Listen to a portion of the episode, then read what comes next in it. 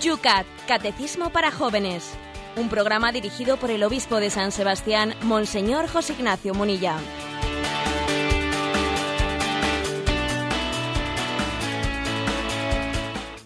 Muy buenos días, queridos oyentes de Radio María. Comenzamos una semana más. Estamos en el lunes quinto de Pascua.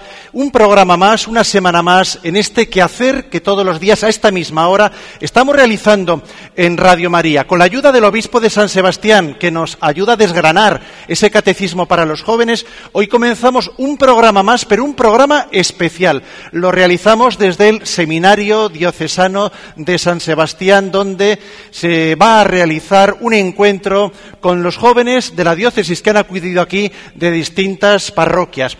Buenos días, José Ignacio. Muy buenos días. Vemos, vemos caras jóvenes ante, ante nosotros.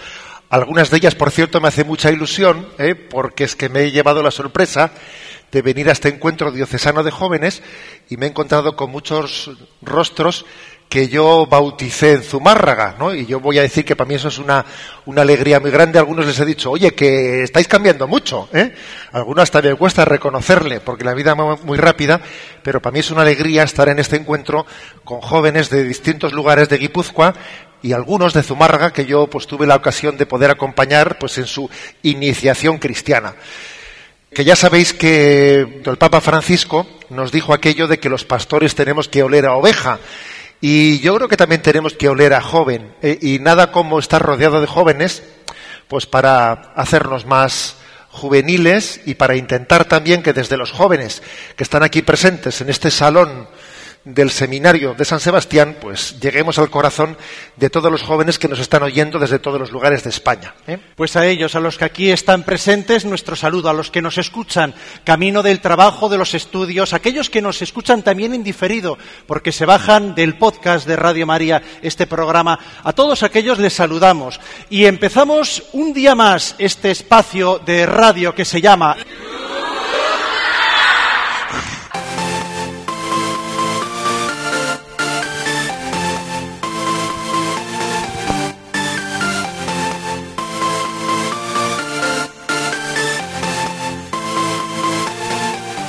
Y comenzamos este espacio de radio como todos los días, mirando al programa último el viernes pasado, aquellas preguntas que no pudimos contestar aquí en directo, aquellas que nos llegaron por las redes sociales y también a través del correo electrónico yucat@radiomaria.es. A ellas les dedicamos los primeros minutos de este programa. Un correo anónimo, así quiso, no quiere revelar su nombre, nos decía, Monseñor, el 23 de abril a raíz de una pregunta que le hicieron sobre si era contradictorio el hecho de que para poder cambiar hay primero que aceptar, le escuché decir, por ejemplo, una persona no será capaz de dejar el vicio del alcohol si no se le ama incondicionalmente. Llevamos casados 25 años y mi marido durante estos años no ha dejado el vicio del alcohol. Yo pensaba que lo amaba, pero lo que usted me dijo me produjo mucho dolor y preocupación por mi incapacidad de amarlo, ya que sigue con el alcohol. Pero al mismo tiempo se ha abierto en mí una esperanza porque después de tantos años yo creía que no había solución. Por tanto, rece por nosotros y sobre todo rece por mí para que el Señor me enseñe día a día cómo amar a mi marido. Espero que me diga alguna palabra que me ayude en esta realidad.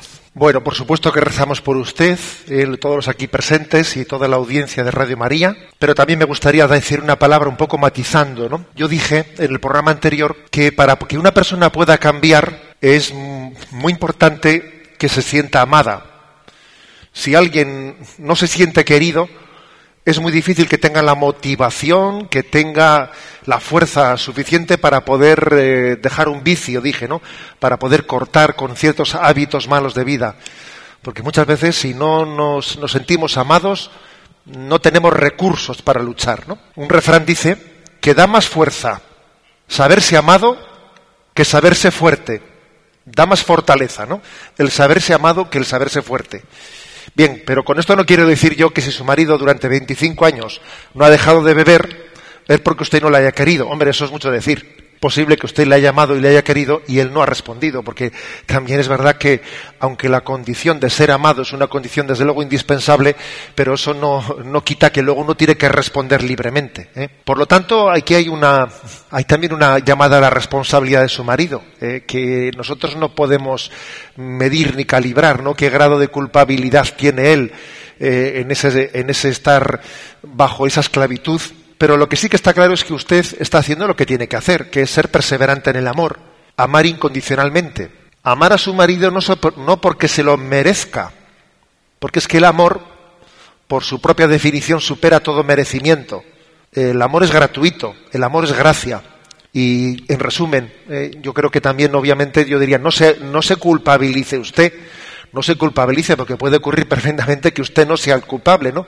No sea la culpable, pero eso sí, usted siga amando incondicionalmente, ¿no? Siga amando incondicionalmente, porque a veces también el milagro de la conversión es un milagro que nosotros no, no, no podemos llegar a, a captar cuándo, es el, cuándo está la fruta madura para poder recogerla. Hay un momento de gracia, un tiempo de gracia que solo Dios sabe. Usted sea fiel y Dios le bendecirá. Cuando estábamos terminando el programa del viernes pasado, nos escribía Javier desde Madrid en Facebook. Acabo de escuchar una pregunta en su programa sobre si debemos de dar limosna a las personas que nos paran por la calle. Y he escuchado la respuesta de Monseñor Munilla sobre nuestra colaboración con Cáritas y demás instituciones que ayudan más eficazmente a los pobres que lo que nosotros podamos hacer de una forma aislada y sin garantías de que se vaya a emplear bien esa ayuda que damos. A lo mejor no he entendido bien la pregunta ni la respuesta, pero a mi modo de ver, el punto esencial es darle la vuelta a la pregunta. ¿Nos ayuda en algo a nosotros el darle una limosna a un pobre? A mí me han enseñado mis catequistas que cuando doy una limosna a un pobre, no me preocupe de lo que el pobre vaya a hacer con el dinero, aunque lo emplee mal, pues el pobre es el que me está ayudando a mí a desprenderme del dinero, a despegarme del ídolo del dinero. Es el pobre que ha puesto Dios en mi camino el que me ayuda, dice. Bueno, vamos a ver. Eh, yo diría que le entiendo Javier, pero también me va a permitir un poco llevarle la contraria. Eh, yo hablé de la importancia de que nuestra ayuda a los pobres pues no tiene que ser de una manera sin criterio. ¿eh? Cualquiera se me acerca a la calle, me pide dinero y uno puede entender que presumiblemente pues ese dinero puede ser mal empleado y es bastante probable, ¿no? Que a veces pues sea solicitado por personas que están enganchadas a la droga, etcétera, ¿no? Entonces, bueno, el razonamiento de Javier, aunque él lo emplee mal, bueno, a, a mí al fin y al cabo me hace bien desprenderme de él. Bueno, pero es que yo creo que la limosna es un bien, es un bien en estéreo, no en mono, ¿eh? sino en estéreo. En estéreo porque no únicamente es un bien para quien lo da, sino también debe de ser un bien para quien lo recibe. Si yo únicamente diese limosna para sentirme yo bien o para sentirme realizado, a ver, creo que estoy, me estoy olvidando casi de lo principal, de lo principal de la limosna, de la caridad, de la misericordia, es ayudar objetivamente a la gente, ¿no? A quien estoy dirigiéndolo. Por lo tanto, sí me tengo que preocupar de si mi ayuda está siendo bien utilizada. Me tengo que preocupar y tengo que discernir cuáles son los medios más correctos, pues para, para que mi ayuda no sea únicamente yo me he sentido bien desprendiéndome del dinero, no, no, eh, ojo, y he querido ayudar objetivamente. De hecho, fijaros una cosa, los padres, y aquí tengo un grupito de, eh, jóvenes grande que está delante mío, a ver, eh, se me ocurre haceros una encuesta. Os voy a poner aquí entre la espada y la pared a los aquí presentes. Los padres, cuando vosotros les pedís alguna cosa, ¿os dan siempre lo que vosotros le pedís a los padres? A ver, uno que levanta por ahí la mano. ¿Dónde está aquí algún micrófono? A ver. No, no siempre nos dan lo que pedimos. ¿Y eso es porque eso es porque no tiene suficiente amor o por qué es eso? Porque a veces lo que le pedimos es para el bien y otras veces para el mal. Claro, exactamente. Luego un padre intenta darte lo que tú necesitas más que lo que tú pides y a veces no suele coincidir lo que pides y lo que necesitas. Sospecho de que tu padre que estará escuchando ahora estará de acuerdo contigo. ¿eh? Luego dirá, a ver si cuando viene a casa luego pone, lo, pone, ¿eh? lo pone en práctica. Pero bueno, estamos de acuerdo. Venga, siguiente pregunta. Vamos con Ares, eh, un correo electrónico que nos llega desde precisamente aquí, San Sebastián. Miguel dice, a veces escucho hablar a algunos teólogos del Cristo de la fe y del Cristo histórico. ¿A qué se refiere con esta distinción? ¿Es una distinción correcta? Bueno, lamento un poco esta pregunta por el, eh, por el auditorio que tengo aquí delante, porque dirán, esto es un poco rollo para nosotros, porque hay preguntas que son más de un auditorio y de otro auditorio. Bueno, prometo ser breve para no cansaros. A ver, no es correcta esa distinción entre el Cristo de la fe y el Cristo histórico, como que el Cristo histórico es el Cristo de antes de su resurrección y el Cristo de después de su resurrección, eh, pues es el Cristo de la fe. No, el Cristo de después de la resurrección también es el Cristo histórico y el Cristo de antes de la resurrección también es el Cristo de la fe. Por lo tanto, esa distinción que se puso un tanto de moda entre teólogos, Cristo de, el Cristo histórico, el de antes de haber resucitado, Cristo de la fe, el de después de haber resucitado, no es correcto. ¿eh? Hay un solo Cristo y, y a veces esas distinciones que hacen los teólogos son más para complicar las cosas que para ayudarnos a creer. ¿eh? Una cosa que deben de aprender los teólogos es que eh, la reflexión que hacen nos tiene que ayudar a, eh, a amar más el Evangelio y seguir a Jesucristo, no a calentar la cabeza y a enfriar el corazón, como a veces pasa. Esta pregunta sí que es más para nuestro auditorio. Es desde Almería, nos llega María. Hay mucha gente que nos ve a los cristianos como aquellos que renuncian a su libertad por cumplir la voluntad de Dios. ¿Qué contestaría esa forma de pensar? Bueno, pues eh, esto sí que obviamente nos afecta mucho. A ver, eh, claro, yo aquí lanzo una pregunta. El que cumpla los diez mandamientos, ¿eh? una persona que cumpla los mandamientos, entonces, ¿es más libre o menos libre que el que no los cumple y hace lo que le da la gana? A ver, toma pregunta aquí. ¿eh? A ver, repito la pregunta a mi auditorio aquí presente. Un joven que cumpla los diez mandamientos, que procure eh, cumplir la voluntad de Dios, ¿es más libre o es menos libre que el que no los cumple y hace lo que le da la gana? Aquí están ¿eh? las manos que no se, no, no se No hay, levantan ni no una, hay ¿eh? ni un solo valiente. Hay a ver, a ver, atrás, atrás, venga. No hay, como, ahí. no hay como picarlos para que se levante la mano. Cuando cumplimos los mandamientos, ¿no? Estamos haciendo una elección. Y en esa elección está nuestra libertad, ¿no? Si simplemente nos dejamos llevar por lo que nos apetece hacer, por lo que tengo ganas en el momento, por lo que mm, hace la gente, no estoy siendo libre y no estoy cumpliendo los mandamientos, ¿no? Pero no estoy teniendo libertad. De acuerdo, ¿eh? De acuerdo totalmente. Lo que pasa es que me tendréis que de- reconocer que uno de los problemas que tenemos es que, popularmente hablando, ser libre suele ser entendido como hacer lo que me dé la gana. ¿Explico? eh? Eres libre si haces lo que te dé la gana. Y eso es una equivocación. Eso es confundir libertad pues, con libertinaje. En realidad, ser libre es elegir bien. Ser libre es elegir lo que es bueno, lo que es verdadero, lo que es auténtico, lo que, lo que es un bien para mí. ¿Me explico? Lo otro, lo otro es una libertad enferma, una libertad equivocada, una libertad que te está haciendo daño a ti mismo. Estoy eligiendo algo que es mi propia, ¿eh? mi propio daño. Pues eso es una mala libertad, una libertad enferma. Luego, elegir no solo es optar, sino optar acertadamente, no equivocadamente. ¿eh? Optar por el bien, optar por la verdad. Esta siguiente pregunta que nos llega por Facebook sí que hay que explicarla al auditorio antes de contestarla. ¿eh? Desde Aranjuez, Simona dice, me llama la atención la defensa cerrada que hace la Iglesia del principio de subsidiariedad. ¿Por qué es esto así? Hay que explicar qué es ese principio de subsidiariedad. La Iglesia defiende el principio de subsidiariedad. ¿Qué es eso? Pues que el Estado no debe de meterse a decidir aquello que, por ejemplo, la familia tiene la capacidad de decidir. Si la familia quiere, eh, la familia tiene el derecho y tiene la capacidad de decidir cómo es la educación de mis hijos, que no venga el ayuntamiento, que no venga el gobierno autonómico, que no, que no venga el gobierno central, mm, decidiendo desde arriba, quitándole la capacidad de decidir a los de abajo. ¿eh? Eh, existe hoy en día una tendencia muy grande a que los políticos pretendan decidir eh, todo lo que la sociedad tiene que hacer, dejarlo todo, ¿eh? todo regulado, y nosotros no, bueno, pues levantamos nuestra voz contra ello, diciendo, oiga, deje a la familia que decida lo que tenga que decidir. Porque tenemos que ser nosotros, nosotros los que, ¿por qué tiene que ser la administración la que esté como si nosotros no fuésemos maduritos, como si no fuésemos suficientemente libres, no decidiendo en vez nuestro.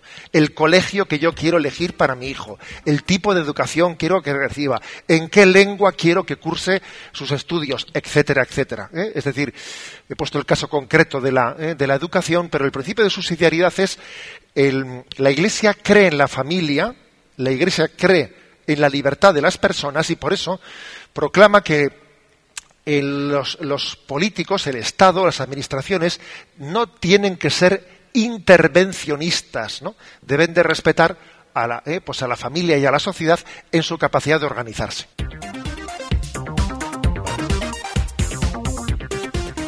Se nos va el tiempo y tenemos que comenzar con los puntos del programa de hoy. Estamos en el Yucat, en Radio María, y vamos a atender los puntos dedicados, tres van a ser, en el programa especial que estamos realizando hoy desde el Seminario de San Sebastián. Comenzamos con el punto 348. Esta vez la pregunta no la, no la formula el Yucat, sino que es la primera vez que él mismo toma una pregunta del Evangelio que la hace suya el Yucat y nos la lanza para esta mañana. Dice así el 346. Maestro, ¿qué tengo que hacer de bueno para obtener la vida eterna? Una pregunta tomada del Evangelio de San Marcos, de San Mateo, el capítulo 19. Supongo que os suena esta pregunta. Se acercó un joven a Jesús y le dijo, Maestro, ¿qué tengo que hacer de bueno para alcanzar la vida er-, eterna, para obtenerla. Y Jesús responde, si quieres entrar en la vida, guarda los mandamientos. Y añade después, y luego ven y sígueme. Ser cristiano es algo más que una vida correcta que se atiene a mandamientos. Ser cristiano es una relación viva con Jesús. Un cristiano se vincula íntima y personalmente con su Señor y se pone con Él en camino hacia la vida eterna. He aquí la pregunta ¿no? que realizó Jesús. Por cierto, el Papa Juan Pablo II en una ocasión dirigió una carta a los jóvenes de todo el mundo comentando este episodio del Evangelio. este episodio del joven, del llamado joven rico Maestro, ¿qué tengo que hacer para alcanzar la vida eterna? Y Jesús le respondió, ya sabes, ¿eh? ya sabes lo que tienes que hacer, guarda los mandamientos. O sea que Jesús lo primero que hace es confirmar que los diez mandamientos del Antiguo Testamento, los diez mandamientos, no eran únicamente para el Antiguo Testamento, sino que también tienen vigencia en el Nuevo Testamento. Los diez mandamientos que le dio Dios a Moisés en el monte Sinaí siguen estando vigentes. Son los mandamientos para, para los hombres de todos los tiempos y de todos los lugares. Y para los jóvenes de África, también. Y para los jóvenes de Europa, también. Para los del siglo XXI, también. ¿Por qué los mandamientos valen siempre y no caducan nunca? A ver, ¿eh? me atrevo a hacer una pregunta. A ver ese micrófono que anda por ahí. ¿Por qué los mandamientos los que entregó Dios a Moisés, es posible que miles de años después sigan siendo válidos para todos los lugares, para todos los tiempos y para todos los continentes, porque nosotros generalmente las cosas suelen caducar antes, ¿no? No hay ninguna constitución que tenga dos mil años. Enseguida se reforman las leyes, las leyes se reforman y se, y se actualizan. ¿Por qué los mandamientos de Dios eh, siguen sin, ¿eh? sin reformarse y siguen siendo los mismos. ¿Esto por qué es? Lanzo mi pregunta a la, audiencia. A ver, algún valiente que se atreva a responder. Les puedo decir a los, oyentes que están, que veo muchas caras de póker, ¿eh? de póker delante mío. ¿eh? A ver, una, mano por ahí atrás. A ver, sí. Vamos a ver. ¿Por qué los mandamientos no caducan? A ver. Pues sí, ¿no? Sí, sí. Eh, yo creo que es porque los mandamientos no son una regla que se nos imponga, sino es una cosa que sale de nosotros mismos. Debería salir de nuestro, de nuestro interior. Entonces, bueno. bueno, a ver, está bien tu respuesta, pero yo me atrevería a matizar un poco. ¿eh? Los mandamientos, eh, por una parte, vienen de fuera, o sea, se los entregó Dios a Moisés. Pero tienes tu razón en una cosa, y es que los mandamientos, en el fondo, son un recordatorio de la ley natural que tenemos todos escritos dentro de nosotros. O sea, los mandamientos no son una de la ley de Dios, a diferencia de lo que un legislador pues, pues se le ha ocurrido legislar, se adecúan a la ley natural que Dios ha puesto en nosotros cuando nos creó. Y la ley natural no cambia, ¿sabes? La ley natural, aquello, digamos, mm, que Dios ha pensado para que nosotros seamos felices, es lo mismo para los hombres de todos los tiempos y de todos los lugares. Que matar sea malo y que respetar la vida sea bueno, eso no es el capricho de un legislador, sino que está escrito en nuestro corazón. Por eso, como los mandamientos de la ley de Dios no son el capricho del legislador, sino que coinciden milimétricamente, ¿eh?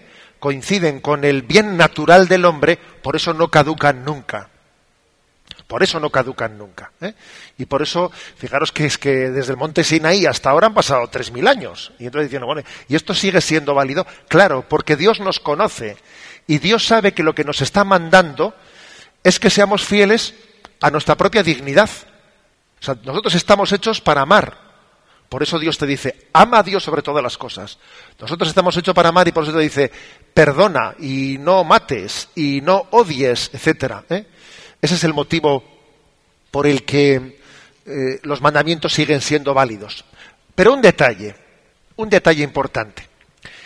Quizás este joven, este joven era un joven que se acercaba a Jesús, pues eh, pidiendo una especie de, eh, a ver, un cumplimiento. ¿Qué cosas tengo que cumplir para poder ir al cielo? Igual este joven da la impresión, por lo que dice el Evangelio, que se acercaba preguntando y estaba como deseando que Jesús le dijese, mira, reza cuatro, cuatro Nuestros, cinco Ave Marías, haces esto, haces lo otro, y cuando tengas todo hecho, ¿eh? pues ya tienes, ya tienes cumplido el carné, ¿no? Ya te, te, meto todos los sellos y ya estás preparado para ir al cielo. Da la impresión de que este joven quería como decir, a ver, si cumplo esto, esto, esto y esto, eh, ya puedo ir al cielo pueda ir al cielo. Y Jesús eh, le responde de una manera que le deja un poco desconcertado. Porque es que además de decirle, cumple los mandamientos, luego le dice, ven y sígueme. Y cuando le dijo Jesús al joven, ven y sígueme, ahí se asustó, ¿sabéis? Ahí se asustó. Se dio la media vuelta y se fue. Porque quizás este joven era un joven que quería cumplir los mandamientos, pero siguiendo haciéndolo su vida. Como si cumplir los mandamientos fuese, a ver, yo voy a quedar bien con Dios, pero voy a hacer mi voluntad y no la voluntad de Dios. Y, claro, Jesús le, descubre a este joven que él, en apariencia, quiere seguir la voluntad de Dios, pero él lo que quiere es quedar bien, quiere cumplir los mandamientos, pero luego quiere seguir haciendo su, proyecto de vida y no el proyecto de vida de Dios. Por eso ese joven se fue y no fue capaz de seguir a Jesús. ¿Eso qué quiere decir? Que nosotros tenemos que cumplir los mandamientos no por puro cumplimiento. ¿Sabéis lo que se dice por ahí que significa el cumplimiento? Cumploimiento, ¿eh? No, eso no, eso no puede ser así. Cumplir los mandamientos no es un cumploimiento. Cumplir los mandamientos es decir, Señor, ¿Qué te agrada? O sea, ¿cuál es tu, cuál es tu parecer? ¿Estás contento con mi vida? Mi vida, mi vida es conforme a tus designios. Os voy a poner un ejemplo que a mí, para mí me parece que distingue muy fácilmente lo que es cumplir bien los mandamientos y cumplirlos mal. Con mucha frecuencia, a veces solemos preguntar, ¿esto es pecado? Si yo hago esto, eh, si yo hago esto, estoy pecando? Es una pregunta en la que parece que lo que yo quiero es hacer, ¿eh? hacer lo que quería, pero sin que me pongan multa. ¿Puedo ir por aquí a 120 sin que me pongan multa con el radar? No, aquí no. Aquí sí. pero hagamos ahora la pregunta de otra manera. No si yo puedo correr aquí a 120 sin que me pongan multa, sino hagamos la pregunta de la siguiente manera. ¿Qué le gustará más a Dios? Que yo viva de esta manera o de la otra. Es decir, no preguntar si esto es pecado, sino ¿estará Jesús contento con mi vida? No se trata únicamente de que no me pongan multa, entendedme bien, ¿eh? de que no me pongan multa, sino que nos demos cuenta que nosotros vamos a ser felices, vamos a ser felices conociendo la voluntad de Dios y siguiéndola. Porque ese joven rico da la impresión de que lo que quería era, ¿qué tengo que hacer para que no me pongan multa? No, y claro, Jesús le dice, mira, es que no se trata únicamente de que, no te pongan multa, sino se trata de que tú sigas a Dios, que preguntes qué quiere Dios de ti en tu vida. Luego, no es cumplir los mandamientos por cumplir los mandamientos. Claro que hay que cumplir los mandamientos, pero preguntándole a Dios, ¿qué quieres de mí? Señor, ¿tú qué has pensado en mi vida? ¿Voy por buen camino o, por, o voy por mal camino? ¿Eh? Los mandamientos, pues, son una, una, búsqueda limpia de la voluntad de Dios. Esta es la manera que tiene ¿eh? aquí el Yucat de explicárnoslo. Vamos a recordar al señor obispo que se nos va el tiempo y que tenemos que las preguntas hacerlas un poquito más breves si queremos llegar no a las tres sino cuatro que hemos anunciado en Facebook. Vamos con la pregunta siguiente. Es la pregunta 349. ¿Cuáles son los diez mandamientos? Vamos allá. ¿eh? Estamos aquí delante de la audiencia. Delante de la audiencia, ¿quién es el valiente que dice que es capaz de decir los mandamientos de la ley de Dios. Vamos a ver. A ver, los mandamientos de la ley de Dios. ¿Quién es capaz de decirlos? Aquí tiemblan, tiemblan, porque son diez y no hay rebajas de enero. A ver, diez mandamientos de, la ley de Dios. A ver, ese dedo, no, no.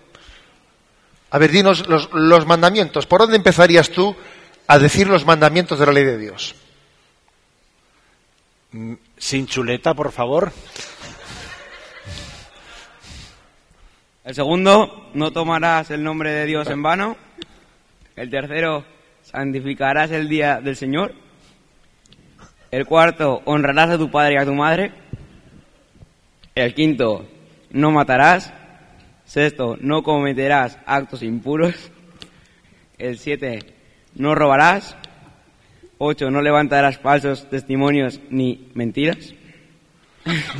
El 9. No consentirás pensamientos ni deseos impuros. Y el 10. No codiciarás los bienes ajenos. igual en religión no la aprobamos, pero en lectura igual sí. Eh, menos, ¿eh? En, lectura le vamos a probar. ¿eh? Bien. Pues bien, para la próxima hacemos un cacheo en la puerta y sacamos todos los móviles que no tengan conexión a Internet. Bien, vamos a ver una cosa.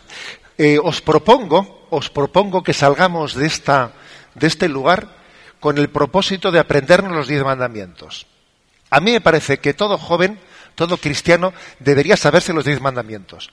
Pues porque, por ejemplo, estamos hablando, dice, como dice el quinto mandamiento, dice, pues no matarás, ¿no? O como dice el séptimo mandamiento, que es no robarás o como dice el cuarto mandamiento, honrarás a tu padre y a tu madre. Yo creo que un cristiano debería de saber los diez mandamientos y conocerlos con facilidad, con prontitud, porque, pues porque son el recordatorio que Dios nos hace de lo que es la felicidad del hombre. ¿De acuerdo? ¿Os parece? ¿Eh? Vamos a tomar como, eh, como criterio, como criterio, el que los diez mandamientos sean eh, familiares en nuestra vida, que yo lo sepa de memoria y sepa también, lógicamente, pues, a qué se refieren. ¿Mm? Fijaros una cosa, de los diez mandamientos, los tres primeros hacen referencia a nuestra relación con Dios.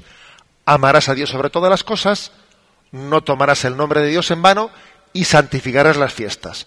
Son los mandamientos que hablan de la relación con Dios. Luego, el resto de los mandamientos hacen referencia a la relación con los demás o con nosotros mismos.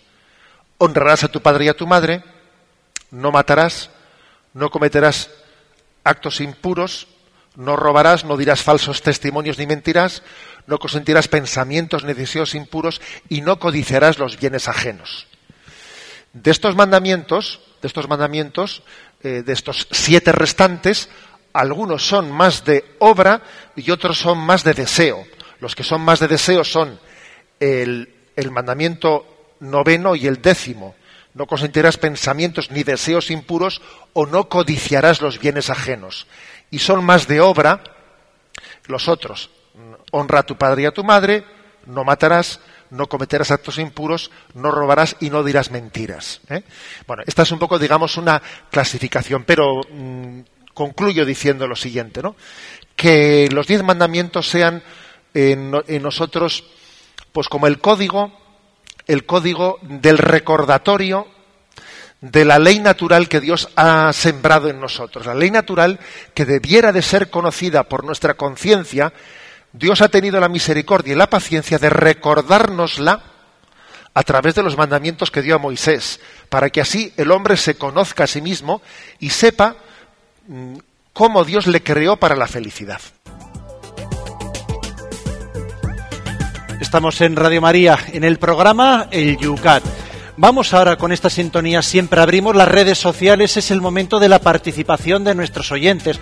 Sabéis que lo hacemos a través de Facebook, la página de este programa donde podéis plantear vuestras preguntas, Yucat Radio María. También lo podéis hacer a través de Twitter, la cuenta de este programa, arroba obispo munilla. Y también a través del correo electrónico yucat arroba pero hoy tendremos que dejar especialmente, ya que estamos en directo desde el Seminario Diocesano de San Sebastián, a los jóvenes que nos acompañan en el día de hoy. A ellos les vamos a acercar también un micrófono inalámbrico que tenemos en la sala. Pero antes, como siempre, el temazo, el la canción que en el descanso de este programa todos los días traemos. Hoy vamos a dar a complacer a nuestro obispo y traemos uno de sus grupos favoritos.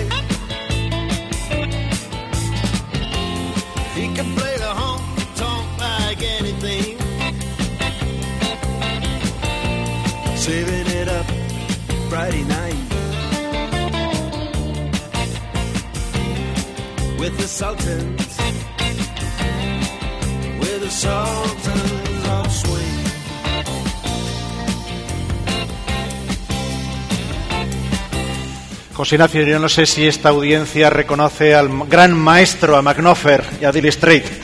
Son demasiado jóvenes. También existe, existe también músicas que no pasan de moda, me explico. Eh, y algunas pues son como estas. Vosotros, a ver, no es por meterme con vosotros, ¿verdad? Pero a veces hoy en día, pues no sé, eh, creo que existen algunas músicas que suelen durar casi pues un mes y medio, ¿eh? un mes y medio, al cabo de un mes y medio ya no sabe dónde estaba eso. Y hay otras músicas que dejan más huella, ¿eh? entonces permitidme hacer un poco de propaganda de un tipo de música, también moderna, pero que, que igual tiene, tiene más calado. Pero bueno, no vamos a discutir de música, ¿eh? vamos a hablar de cosas más, más importantes. Y van a ser las preguntas que tienen hoy. Vamos a abrir un micrófono inalámbrico que tenemos aquí en la sala para que los jóvenes que están hoy aquí en este encuentro, en el seminario de Cesano, abran el fuego en este descanso. Vamos a ver, quien pregunte, que se presente, nombre por lo menos y de dónde viene y la pregunta al obispo.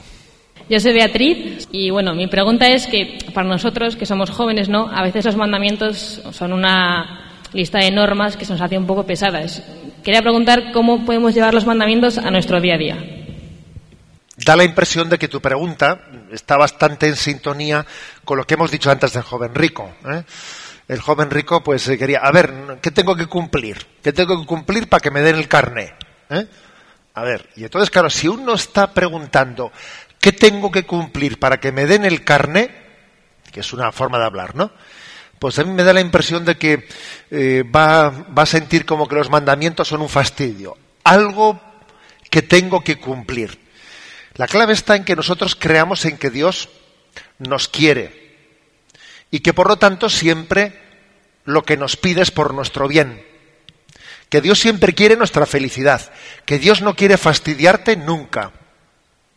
O sea, que Dios, aunque te pida un sacrificio, ese sacrificio es por tu bien. Te pongo un ejemplo, ¿no?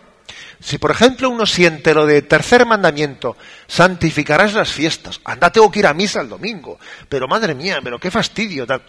Si uno siente el ir a misa el domingo como un fastidio, como algo, es que algo está fallando, algo está fallando. Eh, no ha comprendido lo que es el espíritu del mandamiento, porque un mandamiento tiene una letra y un espíritu. Y si uno únicamente se queda con la letra del mandamiento y no comprende el espíritu del mandamiento, pues entonces ese mandamiento es incompleto totalmente. La letra del mandamiento dice sí, santificarás las fiestas y irás el domingo a misa. Pero es que detrás de esa letra se esconde un espíritu que hay que descubrir. Y el espíritu es que Dios es bueno y que Dios quiere eh, que tengamos intimidad con Él, que quiere hablarnos a través de la palabra de Dios, que quiere alimentarnos con la Eucaristía. Que, es decir, si, si nosotros pensamos que los mandamientos son solo letra, no hemos entendido nada. Lo principal del mandamiento es el espíritu. ¿eh? El espíritu. Por eso San Agustín llegó a decir una frase, ama, ama y haz lo que quieras. Es decir, el que ama verdaderamente a Dios, será capaz, será capaz de hacer todas las cosas bien. El que ama verdaderamente a Dios y al prójimo, como tiene el espíritu de los mandamientos, cumplirá la, la letra de los mandamientos. Otra pregunta. A ver quién levanta la mano y que se presente. Por allí. Espérate ese micrófono. Ahí, ahora, ahora, perdona. Eh, me llamo Sara y soy de Donosti y quería saber por qué hay que ir a la misa todos los domingos. ¿Es tú? Hablando de Rey de Roma, por la puerta asoma. Muy bien. Vamos a ver. ¿Por qué hay que ir a misa todos los domingos? Si me vas a permitir, yo descubro detrás de esa pregunta, tal y como la has hecho, ese por qué hay que, eh, ¿sabes? Ese por qué hay que, detrás de esa pregunta se esconde un poco algo que me resulta un tanto fastidioso. ¿eh? Es, es, que es un poco un sacrificio. ¿Por qué hay que? Eh? Es que quizás te falta descubrir que la misa es un regalo. Eh, el ir a misa es un mandamiento, sí, es un mandamiento, pero mucho antes que un mandamiento es un regalo. Te pongo el siguiente ejemplo. Tu padre te dice, tienes que comer. Y dices tú, es que claro, comer es un mandamiento. Hombre, es un mandamiento que esconde un regalo. Tú comes para vivir, comes pues para estar llena, llena de energía, comes pues para poder estudiar, comes para poder... ¿eh? Tú te alimentas, te alimentas precisamente para poder ser feliz, ¿no? Y para poder estar llena de energía. Y por eso tu, padre y tu madre te, te, piden que comas. ¿eh? Es decir, que el mandamiento no es sino un recordatorio de que necesitamos la Eucaristía. La Eucaristía es el pan que nos alimenta, es la palabra que nos ilumina. Jesús dijo, cuando instituyó la Eucaristía, haced esto en memoria mía. Y la Iglesia desde el primer siglo todos los domingos celebró la Eucaristía. ¿Por qué? Porque nosotros necesitamos de la palabra de Cristo para poder caminar sin tropezarnos. Y en segundo lugar, necesitamos del cuerpo de Cristo para fortalecernos. El cuerpo de Cristo, la Eucaristía, la comunión, fortalece nuestra voluntad. Y la palabra de Dios, el Evangelio que se proclama en la misa, ilumina nuestra razón para que no caminemos en oscuridad. ¿eh? Ese es el motivo por el que hay que. Pero te insisto que cuando tus padres te mandan comer, eh, el asunto no está en el mandamiento, sino está en el bien que te hace el alimento que vas a recibir. ¿eh? El mandamiento de ir a misa es un recordatorio de que necesitamos de Jesucristo y que sin Jesucristo nos morimos de hambre. Otra pregunta. A ver, por ahí, varias manos, hay que elegir una. Vamos a ver. Espérate, algo le pasa. Soy de Irún. Perdona, ¿tu nombre? Eh, Navira. Ya está. Eh, la pregunta es, ¿cómo vive usted el cristianismo y qué paso sigue? ¿Cómo veo el cristianismo y qué paso sigue? Hombre, vamos a ver, la verdad es que hay que tener en cuenta una cosa, y que el cristianismo está en situaciones muy distintas y muy diversas en los lugares, en distintos lugares del mundo. ¿eh? No es lo mismo la situación del cristianismo aquí que en otros lugares. ¿eh? Pero es obvio, es obvio que esta mañana, eh, mejor dicho, ayer, ayer domingo, cuando el Papa pues celebró las confirmaciones, pues el Papa habló a los jóvenes que confirmó en San Pedro en Roma, les habló de que un cristiano eh, tiene que remar en contra de corriente. ¿Eh? El Papa en esa homilía que dirigió a los jóvenes confirmandos les dijo, mira, un, joven es aquel que tiene que saber remar en contra de corriente.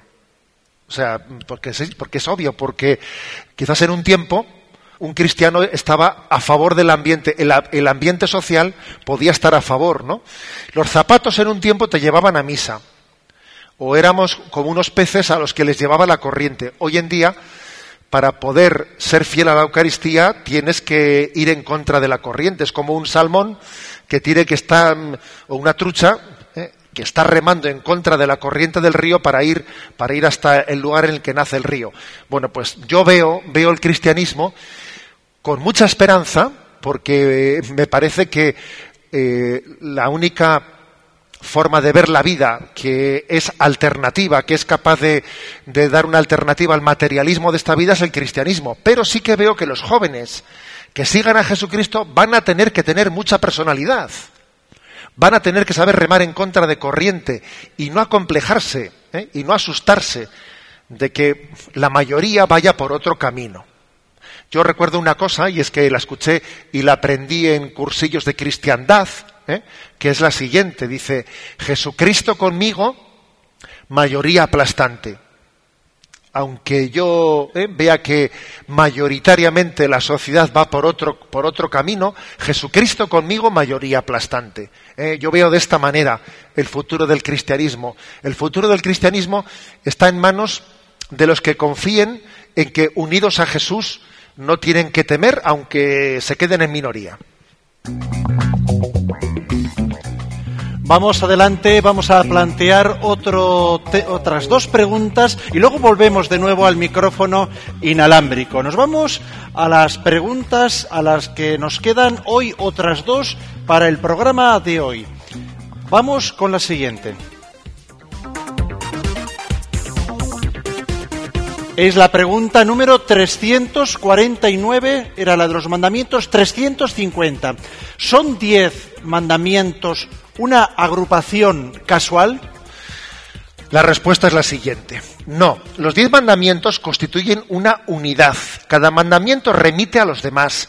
No se puede quitar arbitrariamente ningún mandamiento.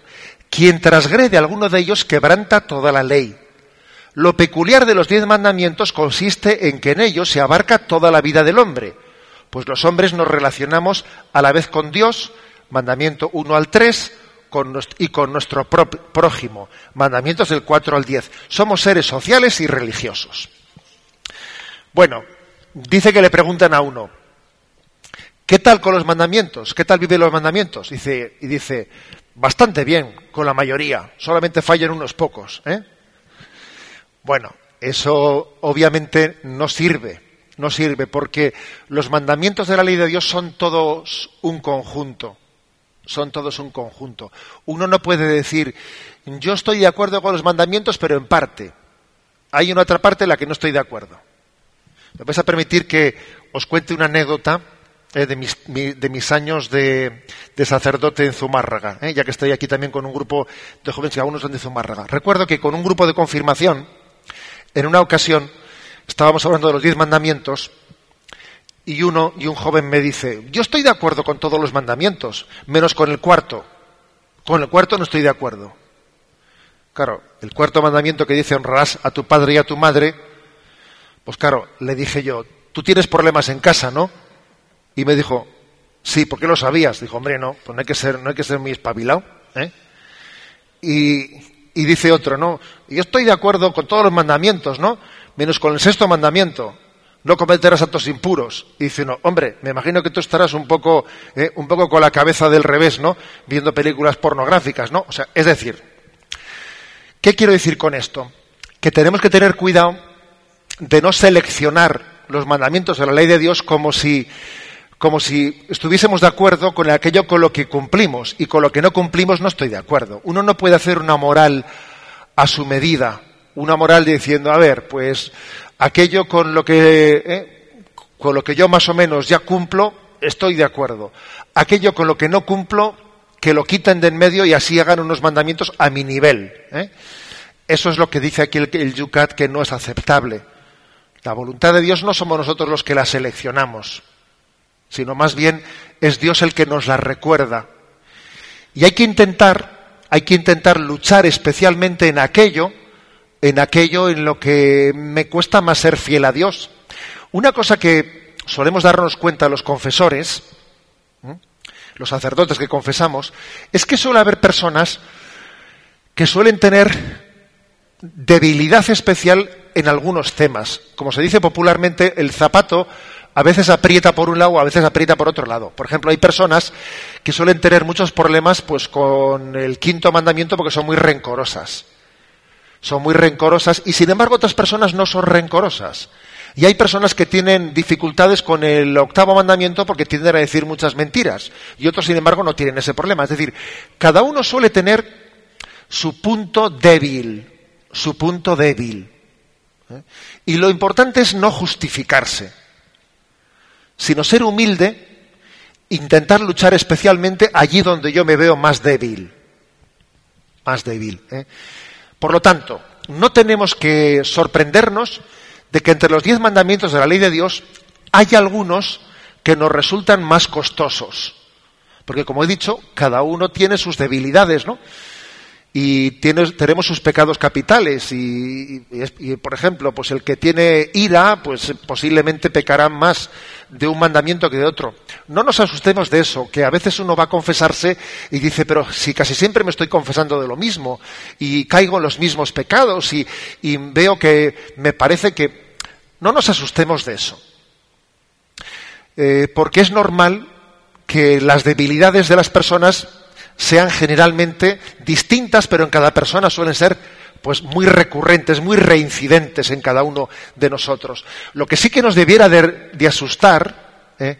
es si en vez de ser humildes, en vez de, en vez de estar dispuestos a estar siempre luchando contra nuestros pecados, ¿no? humildemente, volviendo a comenzar una y otra vez, empezamos a autojustificarnos, que es lo que no debemos de hacer nunca, autojustificarnos.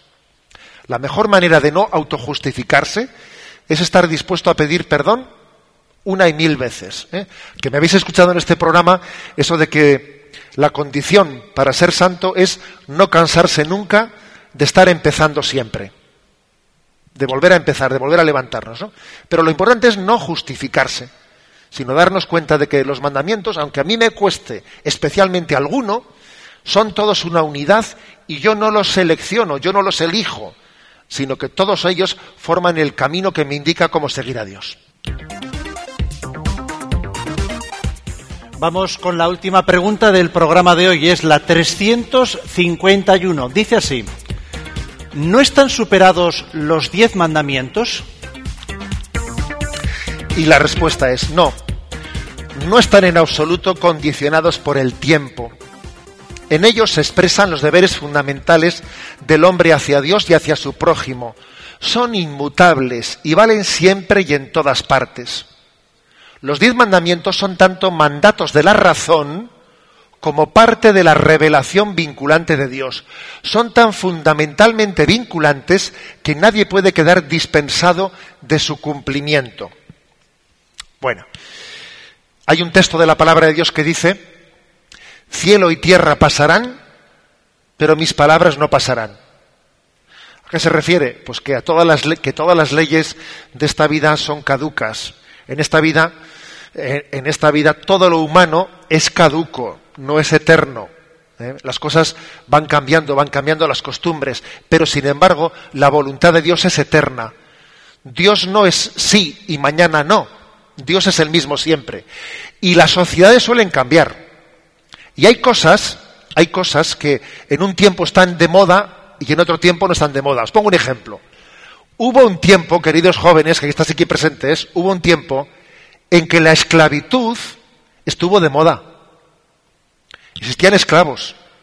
Y ahora decimos, pero qué barbaridad. ¿Es posible que hubiese un tiempo en el que la sociedad aceptase que hubiese esclavos? Pues sí, sí, eso ocurrió. Hoy en día decimos, pero ¿cómo es posible? Bueno, pero no nos escandalicemos, porque hoy en día se acepta el aborto, por ejemplo. Y yo espero que llegue un día en que algunos digan, ¿sabes tú que en el siglo XX y el XXI se aceptaba el aborto? No me digas, pero eso es verdad. En cada suele haber pecados de época, ¿sabéis? Pecados de época en los que, dependiendo de lo que se entiende por políticamente correcto, se acepta socialmente o se rechaza socialmente pues determinados mandamientos de la ley de Dios. Pero es que Dios está por encima del tiempo y de lo políticamente correcto, ¿sabes? Es que para Dios la esclavitud es tan indigna en el siglo en que estuvo bien vista como ahora que está mal vista. Es que para Dios es tan inaceptable matar a un niño en el seno de su madre, pues en un tiempo en el que estuvo aceptado o en el tiempo que no está aceptado. Es que la voluntad de Dios está por encima del tiempo. Chesterton dijo que el cristianismo nos libera de ser esclavos del tiempo y del lugar en el que hemos nacido. Porque la voluntad de Dios está por encima del siglo en el que yo he nacido. Y está por encima de si yo he nacido en San Sebastián o he nacido en otro lugar. Por lo tanto, ser seguidor de los mandamientos de la ley de Dios es tener como una perspectiva que nos eleva por encima del tiempo. Es como tener la mirada del águila, que el águila desde arriba es capaz de tener una perspectiva que está más allá de la mirada limitada de los que están abajo, ¿no? que están muy condicionados por el tiempo, por las circunstancias, por lo que en cada tiempo se lleva, es está de moda, no está de moda. ¿no? La ley de Dios es eterna y es el camino inmutable para todos nosotros. No tenemos tiempo para más, pero sí queremos que los jóvenes que hoy nos acompañan en el seminario puedan hacer las preguntas. Vamos a dejar hoy el Facebook, vamos a dar ese micrófono inalámbrico a las personas que todavía están aquí y quieran hacer preguntas en torno a lo que acabamos de plantear o cualquier otro tema también, que hoy hay barra libre. Vamos a. Tenemos ya por ahí una mano levantada. Que se nos presenten como antes y a la pregunta. Hola. Soy Maisabel de San Sebastián. ¿Qué son los actos impuros? Los actos impuros. Vamos a ver, el sexto mandamiento dice, no cometerás actos impuros. Bueno, hablaremos de ello despacito. Yo como estoy seguro que tú te vas a enganchar al programa del Yucat a raíz de lo de hoy, espero que cuando llegue el tema tengas ocasión de escucharlo despacio. Pero ahora no me he escaqueado la pregunta y me toca tirarme a la piscina y responderte. ¿eh? A ver, ¿qué son los actos impuros? Dios ha creado la sexualidad, la ha creado para que esté al servicio del amor, en la, expresión del amor en el matrimonio y abierto a la transmisión de la vida. Es decir, la sexualidad para la expresión del amor entre el marido y la mujer y la sexualidad para la procreación. Cuando el sexo es utilizado pues como un instrumento de placer, como algo de usar y tirar, cuando el sexo es utilizado fuera de la vocación para que Dios lo ha creado, entonces esos actos son impuros. Por ejemplo, cuando un padre y una madre no se entregan y se unen sexualmente, ese acto de amor que está haciendo, que están haciendo, ¿qué es? ¿Puro o impuro? Purísimo. Sin embargo, cuando una unión sexual está teniendo lugar, pues no entre, eh, entre esas, ese esposo y esposa que se quieren, sino está teniendo lugar que yo le he cogido, pues aquí, como se dice, no, estoy pillando cacho, que se dice por ahí, ¿no? Los fines de semana. Cuando se hace de esa manera, ¿ese acto es puro o impuro? Pues obviamente es impuro. ¿eh? O sea, es decir, que no es el sexo el que sea impuro en absoluto. Lo que le hace puro o impuro es estar al servicio de la vocación para el amor o estar totalmente desligado de ella. ¿eh? Eso es un acto impuro. Hago una pregunta más. Por ahí levanta la mano atrás. Eh, soy Laura de Zumárraga y ¿de dónde vienen los mandamientos?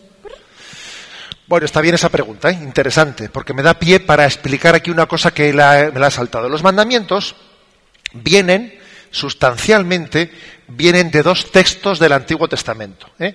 Éxodo 22, 17 y Deuteronomio 5, 6, 21. Eh, los mandamientos fueron entregados por Yahvé a Moisés escritos en las tablas de piedra del monte Sinaí. Pero es cierto que si vais a leer esos dos textos que os he dicho, vais a ver que la formulación de los diez mandamientos no coincide literal, literalmente con esos dos textos, sino que la tradición de la Iglesia se han después descrito de una manera más pedagógica y más ordenada en la catequética, digamos, de la, de la Iglesia. O sea, que tienen su base la tienen en la palabra de Dios, pero también la catequética de la Iglesia ha intervenido para que tengan una formulación más ágil y más sencilla de entender.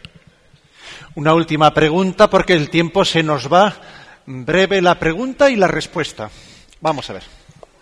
Hola, soy María de Burgos y nos llamaba la atención que entre los mandamientos está honrarás a tu padre y a tu madre, ¿no? Entonces, el resto de mandamientos son como un poco para aplicar a todo el mundo, sin embargo, aparecen estas dos personas tan concretas que son nuestro padre y nuestra madre, ¿no? Y es algo como muy, muy personal, muy directo, muy concreto, muy... No sé, ¿qué tienen de especial el padre y la madre para que haya un mandamiento sobre ellos? ¿Qué pasa? Que el que, eh, el que sea huérfano, entonces el cuarto mandamiento ya con él no tiene, no tiene nada que ver, ¿no? Porque dice, bueno, si uno es huérfano, pues como no tiene padre y madre, ya solamente tiene nueve mandamientos. Los, huérfanos tienen nueve, no tienen diez. ¿eh? No. Vamos a ver, es cierto que la formulación del cuarto mandamiento es honras a tu padre y a tu madre, pero en el fondo ese mandamiento la Iglesia lo entiende, lo explica como el reconocimiento del respeto a la autoridad en nuestra vida, que puede ser la autoridad de los padres, pero que también obviamente pues puede ser pues, la autoridad a otros niveles, en el seno del trabajo, de la vida social, etcétera, etcétera. Ahora, me parece que también el hecho de que se mente al padre y a la madre, pues es muy significativo, ¿no? Porque Dios nos ha dado a través de la familia la revelación más concreta de lo que es el rostro de Dios. El rostro de Dios, de Dios Padre, lo conocemos especialmente a través de nuestra familia. Y nuestra padre y nuestra madre han sido la mediación de la que Dios se ha servido para descubrirnos y para enseñarnos y para transmitirnos cuál es la voluntad de Dios. No tenemos tiempo para más, pero tenemos que explicar o por lo menos citar las preguntas que en el programa de mañana, que esta misma tarde compartiremos en Facebook y las cuales mañana a la misma hora explicaremos. Vamos allá. Eh, nos metemos ya con, en, harina con el primer mandamiento. Primer mandamiento, amarás a Dios sobre todas las cosas. 352, ¿qué significa? Soy yo el Señor tu Dios. 353, ¿por qué adoramos a Dios? 354, ¿se puede obligar a los hombres a creer en Dios? 355, ¿qué significa no habrá para ti otros dioses delante de mí? Y terminamos como todos los días. Normalmente damos una bendición para todos los oyentes, pero hoy especialmente la reciben los jóvenes que están en este seminario diocesano de San Sebastián. La bendición de Dios Todopoderoso, Padre, Hijo y Espíritu Santo descienda sobre vosotros. Alabado sea Jesucristo.